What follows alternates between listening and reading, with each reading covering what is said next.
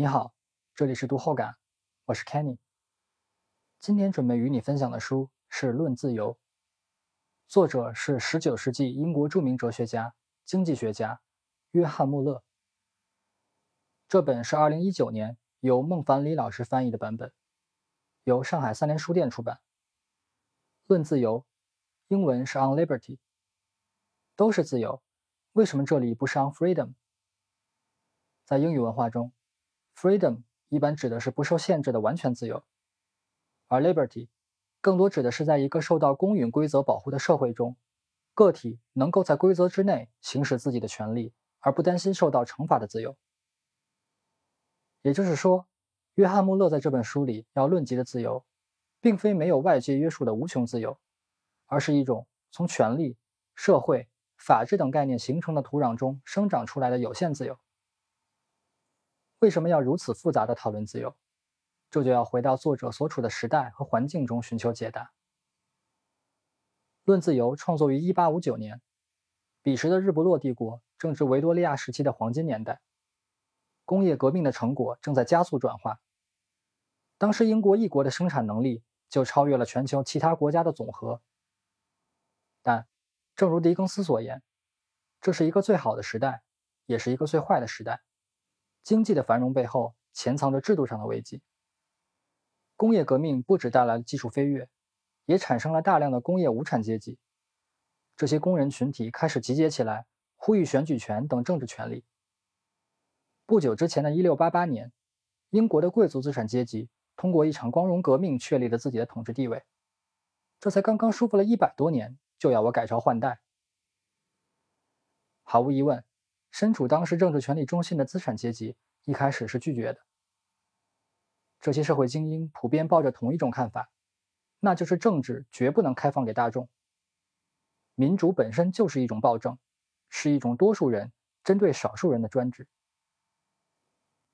著名的经济学家白之浩曾在他的《英国宪法》一书中这样写道：“人民是无知的，也是低位的，注定要服从和尊敬社会的上层。”历史的车轮不断向前，后面的事情我们都知道了。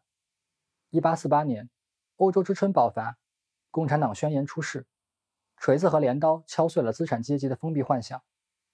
如果说光荣革命是一场资产阶级与传统贵族达成的政治和解，那欧洲革命就是一次无产阶级试图推翻资产阶级的飓风行动。尽管革命的火焰最终没有直接燃烧到英格兰的本土。但就算隔着大海，对岸那被火光映红的天空也能看得清清楚楚。一旦政治开放给普罗大众，该如何避免出现多数者暴政？一旦社会集体的意志凌驾于个体之上，该如何确保他的个人自由？正是在当时大环境的巨变之中，带着对这些问题的思索，约翰·穆勒写下了这部享誉至今的巨著《论自由》。在本书中，作者首先正面论述了两种自由，分别是思想言论自由和个性自由。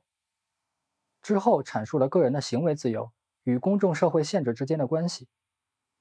最后用一些现实中的案例对自己的理论进行了验证。对于思想与言论自由，穆勒认为这是毋庸置疑的根本自由。相比剥夺某人的其他财产而言，这种对表达意见的权利的剥夺。是一种独有的罪恶。原因是，前者最多只会影响到被剥夺个体的私人享受，而后者不仅伤害了个体，同时由于言论和出版具有时间上永恒存续的可能，也是对包括在世与未来的全人类的剥夺。需要明确的是，这里的言论自由与所言内容的真假无关。一方面，任何一个个体。由于受限于自身与历史的局限，都不能百分之百正确的判断一句话是不是真理，所以剥夺一个人说话的权利，就等同于对其判断力的剥夺。另一方面，无论这句话是真是假，或是半真半假，都不应该受到压制。任何真理之所以成为真理，必是历经百般辩驳、众人实践、去伪存真而得来的。因此。如果我们想确保某一信条是正确无误的，唯一的方式就是有请整个世界来佐证。对于个性自由，作者的意见是：只要你的所作所为对除你以外的人没有产生不利影响，那么你的任何个性都应该得到施展。在书中，作者从个体的自由发展推向民族集体的荣辱兴亡，为个性自由赋予了极为崇高的地位，直接关乎整个国家的创新与繁荣。他这样写道：“凡是摧毁人之个性的，都可以称之为暴政。”无论他以什么名义出现，也无论他宣称执行的是上帝的意志还是人民的命令，正是出于这个原因，穆勒极力反对家庭、院校等各类教育层面的经验灌输与填鸭式教学行为，并且对当下社会因教育、商业、政治的方面原因而变得越来越趋同的现状抱以深深的担忧。作者还引用了德国著名教育家、政治家威廉·冯·洪堡的一句话。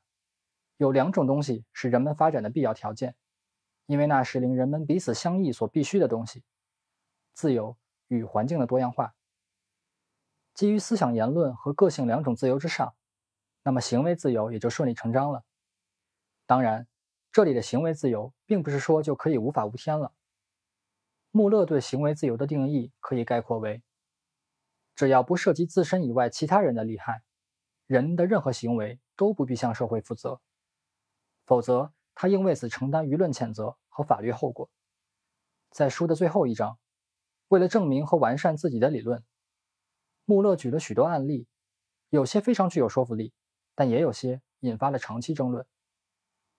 比如鸦片售卖的问题，穆勒认为禁止鸦片销售是错误的，因为这件事首先剥夺了商人的自由。在这种带有明显古典自由主义色彩的观点背后。更核心的问题其实是，带有阶级属性的自由还是真正的自由吗？什么人能够销售毒品？